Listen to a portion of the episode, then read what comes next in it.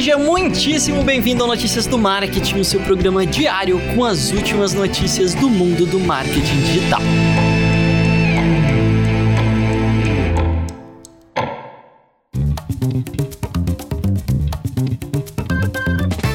E vamos começando mais um Notícias do Marketing nesse dia 1 de dezembro de 2020. Faltam 24 dias pro Natal, 30 dias pra virada de ano. Tá, tá acabando, gente. Tá acabando 2020. Tá todo mundo cansado, tá todo mundo de ressaca da Black Friday. Inclusive, essa é a segunda vez que eu tô gravando isso daqui, porque eu gravei tudo errado.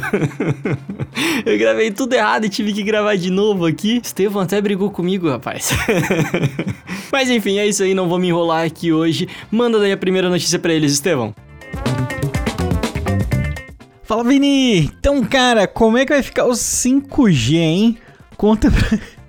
Manda pra mim, as empresas de telecomunicação do Brasil estão se unindo aí para cobrar um pouco mais de transparência do governo, porque não tá rolando, né? Não se sabe ainda se o Brasil vai seguir na linha Inglaterra, Estados Unidos aí banir uh, alguns equipamentos da China, tecnologia chinesa, como vai ficar isso, mas aqui as coisas não vão ser tão simples assim. Primeiro que, bom, nem na Inglaterra foi, né? Na Inglaterra, na verdade, o banimento só da Huawei teve o custo de 250 milhões de libras, quase 2 bilhões de, do, de, de reais aqui, né, se você for converter. É um custo considerável se você uh, analisar bem o tempo em que a gente vive, né? Então não tem uma previsão ainda de quando isso vai acontecer, como vai acontecer. As reuniões estão acontecendo na maioria das vezes a portas fechadas, sem o envolvimento das empresas, né? E até a presidente da Federação Nacional de Infraestrutura de Rede de Telecomunicação, Vivian Suruagi, também se manifestou e falou o seguinte: olha, nós não podemos ter mais nenhum tipo de interrupção. Já basta a pandemia. Errada ela não tá, né, não? Agora, por que ela tá falando isso? Porque se por acaso isso for decidido, as empresas de telecomunicação estão falando assim, isso pode gerar um impacto gigantesco na estrutura que já está rodando e atrasar muito não só o 5G, mas atrasar a expansão de uma forma geral, porque o custo de infraestrutura para isso seria surreal, não é só custo, tem qualificação, treinamento tem uma série de outras coisas aí que estão envolvidas também. Hoje a Anatel estima que até 40% das redes brasileiras elas utilizam equipamentos da China. Até, bom, basicamente, se você pegar todos os equipamentos, 40% é equipamento chinês. Mas as empresas de telecomunicação, elas falam que esse número é ainda maior. Então você imagina o impacto de você é, numa situação é, legal aqui, onde tem 40% mesmo que nem a Anatel prevê, você tirar e trocar 40% dos equipamentos relacionados à tecnologia de comunicação no Brasil, uh, não seria legal. Não? Então vamos aí, a gente fica no aguardo, vamos ver se a gente consegue um pouco mais de transparência também, mas se tiver alguma novidade a gente avisa para você. Enquanto isso, vamos ficar aqui aguardando o 5G, né? Quem sabe não chega e não vai ser incrível, porque vai ser fundamental para o desenvolvimento de diversas áreas. Você sabe que uma tecnologia desse tipo, nova, com pô, você aumentar a velocidade do 4G aí em 20 vezes, 15 vezes, teria um impacto bem insano em diversas áreas da sociedade. Espero que isso se resolva em breve. Notícias do Marketing, seu programa diário com as últimas notícias do mundo do marketing digital. Não aceite imitações. Ó, e uma notícia agora muito legal para quem não gosta de burocracia. E eu acho muito difícil alguém que goste de burocracia, né? Mas enfim, eventualmente pode ser que tenha, né? Alguém que, que sente prazer em ficar na fila de cartório.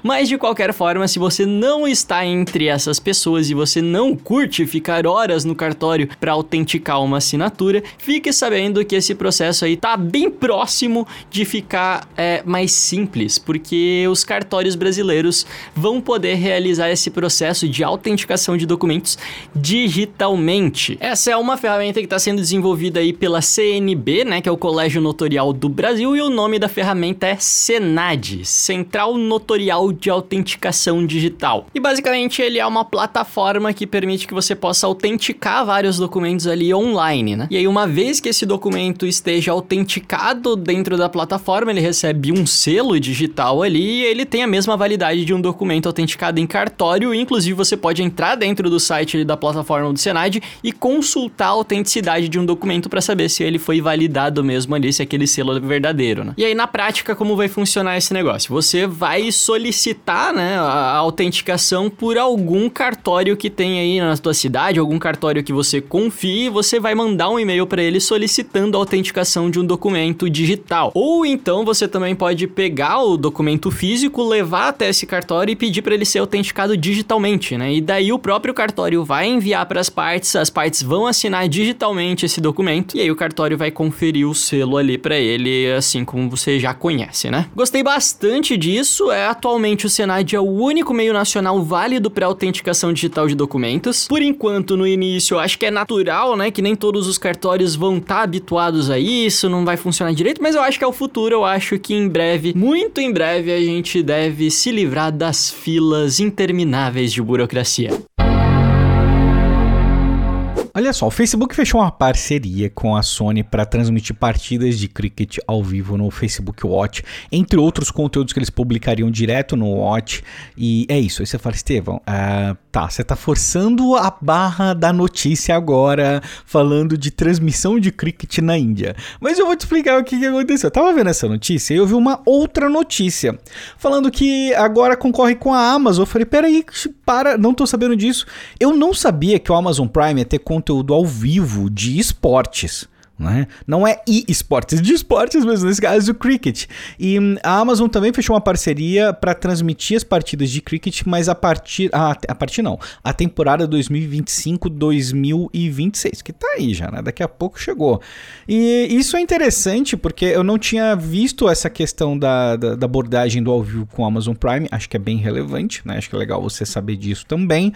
E com relação ao Facebook Watch eu aproveitei para encaixar aqui algumas coisas sobre os dados de consumo, que é no ano passado, a estimativa 2019, a estimativa era de 720 milhões de pessoas acessavam o Watch por mês e passavam em média 26 minutos com o Watch. E esse número aumentou muito em 2020. O último dado é agora de setembro e o número de pessoas que consomem conteúdo no Watch é de 1.2 bilhões. Quase metade das pessoas que usam o Facebook utilizam o Watch ali para gastar um tempo. Não tem dado, não tem um dado é, exato da média, mas cada pessoa, para ser considerado aqui, ela fez o streaming de pelo menos um minuto. Ela assistiu pelo menos um minuto de vídeo. Se não assistiu um minuto de vídeo, ela não conta. Então, pessoa que só passou batido ali, né, acaba não contando. Mas isso mostra uma consolidação muito grande das redes sociais com relação ao conteúdo ao vivo também, algo que impacta diretamente a um, outros tipos de produção porque se você olhar, boa parte das pessoas mantém uh, eh, TV a cabo, por exemplo, e outras iniciativas por conta de conteúdo ao vivo. O conteúdo ao vivo ele é um grande diferencial hoje no mercado. Né? A partir do momento que esse conteúdo está numa rede social, está no serviço que você já assina e você não tem que pagar por ele, lógico que eu não estou falando que vai tudo migrar para isso, nem nada do tipo, mas é, é o começo de algo que pode gerar um impacto muito grande no comportamento das pessoas a curto prazo, para os próximos 5, 10 anos aí. Então vamos ficar de olho e essa notícia do cricket na Índia. Notícia do marketing, marketing eh, digital.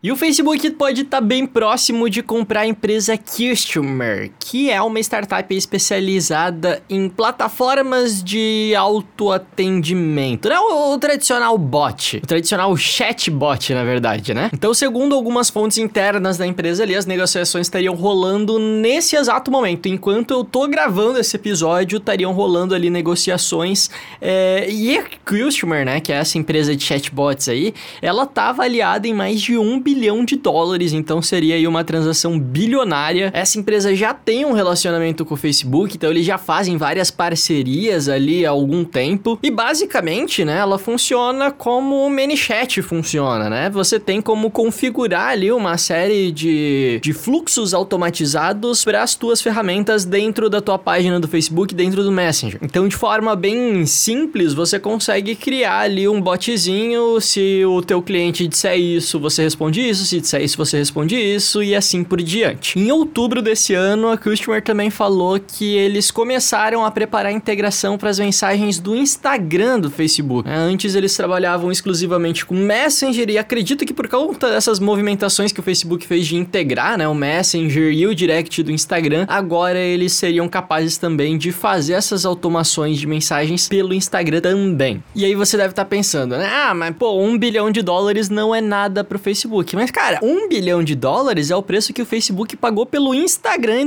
2012. Então, se de fato essa negociação aí rolar por esse valor, vai ser uma baita aquisição pelo Facebook. É a maior que o Facebook fez foi do WhatsApp em 2014 por 19 bilhões, mas de qualquer forma não deixa aí de é, eles estão abrindo a carteira, né? É uma graninha assim. Como eu falei, por enquanto ainda não tem nada certo, são só rumores, mas se eu souber de alguma coisa, pode deixar que eu te aviso por aqui. Encerramos mais episódio aqui no Notícias do Marketing. Muito, muito obrigado pela sua presença. Muito obrigado pelas recomendações, pelos compartimentos. Compartimentos não.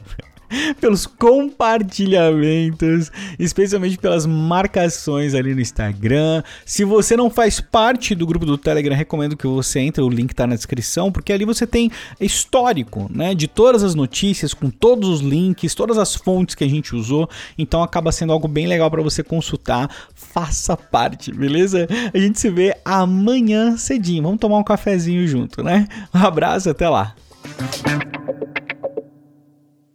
Este podcast foi uma produção de Estevão Soares e Vinícius Gambetta, distribuído por Agência de Bolsa e SMXP.